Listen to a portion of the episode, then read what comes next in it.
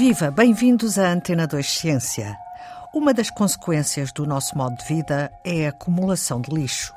Mas a partir dos anos 60 do século passado, também começámos a fazer lixo no espaço.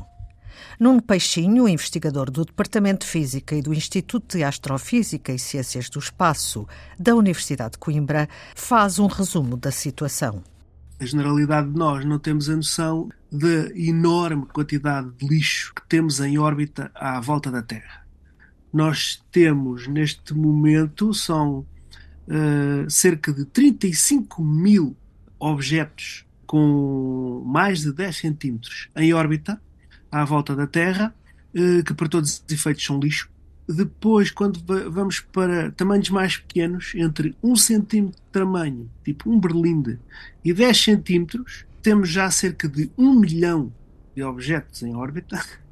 E quando baixamos para coisas ainda mais pequenas do que 1 centímetro, eh, portanto, coisinhas de, de alguns milímetros, o, o número uh, sobe para o assustador uh, 130 milhões de, de, pequeninos objetos em órbita à, à volta da Terra. Este é o, o atual cenário de, com o lixo espacial. Evidentemente que o grande problema que temos é dos os maiores, aqueles, os tais 35 mil com mais de 10 centímetros de tamanho, nós sabemos onde estão 90% deles. Eh, e, portanto, esses são muito perigosos porque são bastante grandes, às velocidades enormes com que as coisas andam em órbita à volta da Terra, qualquer impacto uh, tem uma energia enormíssima, porque as, as velocidades em órbita são da ordem dos, dos 8 km por segundo. Daí que uh, um, um, pedacinho de lixo espacial uh, se bate uh, noutro satélite ou, ou mesmo numa missão tripulada com astronautas, pois evidentemente que a colisão é mesmo catastrófica, danifica mesmo, mesmo muito o material. Daí que temos que saber onde é que eles estão todos, para saber bem as suas órbitas, para que todos os satélites que colocamos lá em cima e os que já lá estão, e ainda mais as missões tripuladas, eh, se desviem sempre cada vez que há uma passagem eh, demasiado próxima de um bocado de lixo que nós conhecemos. Cerca de 10% dos detritos espaciais com mais de 10 centímetros ainda não foram detectados e os mais pequenos também são muito perigosos. E só para termos uma, uma ideia, basta uma cabeça do alfinete.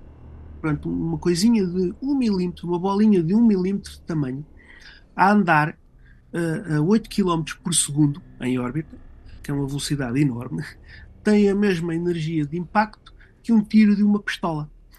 Portanto, uma cabeça de um alfinete em órbita, uh, se bater num, num, num satélite ou num astronauta, uh, o impacto é equivalente a um tiro uh, de uma pistola. Por isso, é um problema cada vez maior, porque estamos a lançar cada vez mais equipamento para o espaço uh, e estamos, digamos, a criar um grande engarrafamento no espaço com mais satélites e temos de ter muito cuidado com a questão de todo o lixo Nuno Peixinho, a investigação que está sendo desenvolvida sob a sua orientação pretende desenvolver um método para identificar e caracterizar o lixo espacial em imagens. Ora, essa é, é a, parte que interessante do, do nosso projeto. Ora bem, não, não, deixa de ser engraçado que uh, todos nós sabemos que no, no tempo das descobertas os, os, os navegadores uh, orientavam-se pelas estrelas. Hoje, eh, todos nós, quase tudo o que é equipamento que precisa de se orientar sobre a Terra, usa o, GP, o GPS ou GNSS. Portanto, usa satélites para saber onde está exatamente na Terra e, e temos com precisões de centímetros. Curiosamente, os satélites, para saberem onde é que estão, continuam a precisar das estrelas. Ou seja, os satélites que estão em órbita têm uh, uma, umas camarazinhas que tiram uma fotografia, vão tirando fotografias às estrelas e depois o computador identifica uh, uh, as estrelas para perceber em que sítio é que o satélite está à volta da Terra. Portanto, o satélite continua a ter que navegar pelas estrelas. E ao tirar essas imagens, essas imagens apenas servem para os satélites se orientarem e nem sequer são guardadas uh, são logo apagadas, porque senão precisaríamos de, um, de, uns discos de computador enormes que seriam demasiado pesados. Sim. Essas imagens uh, são tiradas, identifica-se as estrelas para, para sabermos como é que o satélite está orientado, se está virado para cima, se está virado para baixo, se está mais alto, se está mais baixo, e depois apaga a imagem. É precisamente com essas imagens que nós queremos identificar mais lixo espacial. Ou seja, já todos devemos ter eh, na vida tirado uma fotografia, principalmente uma fotografia à noite, uh, tiramos uma fotografia à noite de um, de um, carro a andar depressa ou de uma moto e a luz do, do carrinho ou da, da, moto vai deixar um risco. Com o lixo espacial é a mesma coisa. Ele, enquanto está a refletir a luz do, do Sol, se tirarmos uma fotografia, as estrelas aparecem paradas, mas o, o lixo espacial, como vinha depressa, deixa um risquinho na imagem. E esse risquinho que fica na imagem, nós temos que o retirar da imagem, fazer as medições e perceber qual uh, a órbita desse bocadinho de lixo que passou uh, na imagem. Isto é um problema complexo porque precisamos uh, de usar vários satélites para conseguir identificar muito do, do, do lixo espacial. No entanto, é um, uma ideia nós achamos uma ideia muito boa, porque uh, todos os satélites precisam de ter essa câmara para saberem como é que estão uh, orientados no espaço.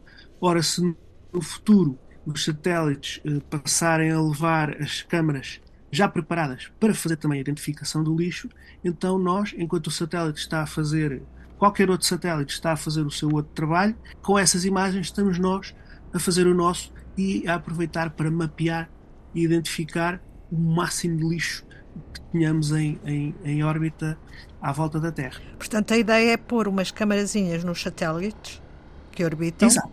para detectar e rastrear o lixo espacial. Exato.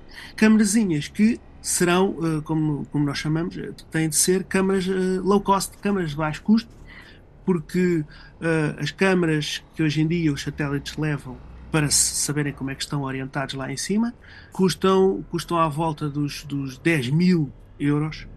Uh, e nós uh, temos de co construir uma câmara com material mais barato para conseguir ter o equipamento no total uh, a custar bem menos que, que 10 mil euros. Estimamos que provavelmente por 3 mil consigamos ter o equipamento todo, que será muito mais barato para um satélite que já de si é um satélite de baixo custo e, portanto, não, não querem gastar tanto dinheiro numa câmara mais cara.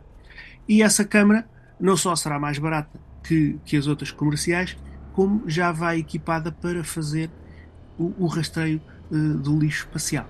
Já fizemos experiências aqui na Terra, portanto, com, com umas câmarazinhas uh, baratas, uh, montadas nos, nos microcomputadores pequenininhos, em que fomos para o campo à noite a tirar imagens do céu com, com essas câmarazinhas. Eh, e claro que nós aqui da Terra a estarmos a ver não estamos a conseguir ver o lixo espacial com uma câmara pequena em órbitas a 400 e a 600 km de altitude mas conseguimos ver os satélites que, normais que, que orbitam à volta da Terra para todos os efeitos, para a câmara é a mesma coisa ou seja, nós na, com a câmera íamos tirando imagens e cada vez que passava um dos satélites que andam a, a, em órbita à volta da Terra, uh, deixava um risquinho. E nós conseguimos uh, testar desse risquinho para ver qual era a órbita do satélite que, que, a câmera estava a ver. Ora, se funcionou aqui na Terra a ver satélites uh, lá em cima, essa câmera, num satélite já lá em cima, em órbita no espaço, muito mais perto, no meio do lixo, no fundo, essa câmera conseguirá então detectar o brilho, os risquinhos feitos nas imagens dos pedacinhos de lixo em órbita à volta da Terra.